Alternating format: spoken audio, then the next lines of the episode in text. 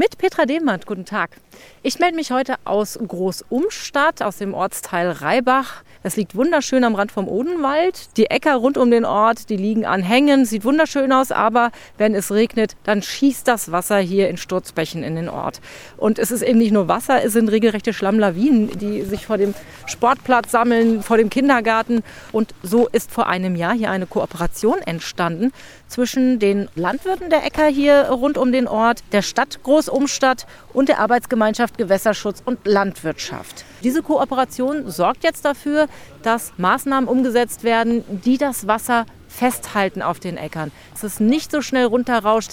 Einmal im Jahr macht die Kooperation einen Rundgang und guckt, was alles gut funktioniert hat, was man nächstes Jahr vielleicht anders machen kann. Und bei so einem Rundgang bin ich heute dabei. Wir starten unten am Sportplatz und fahren jetzt erstmal hoch an die Hänge zwischen die Felder.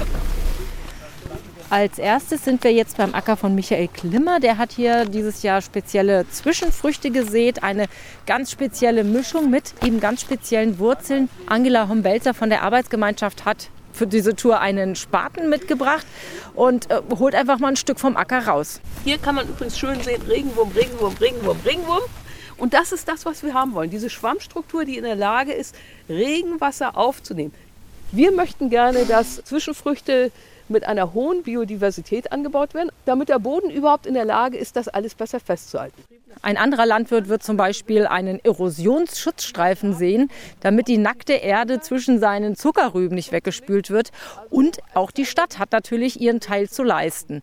Da geht es zum Beispiel um diesen Graben hier. Großes Lob an die Stadt Großumstadt. Als wir vor einem Jahr hier waren, sah man den Einlauf nicht. Es war alles zugewuchert. Ich war jetzt im Sommer da. Die Stadt hat wirklich ganz großartig gearbeitet, alles freigelegt.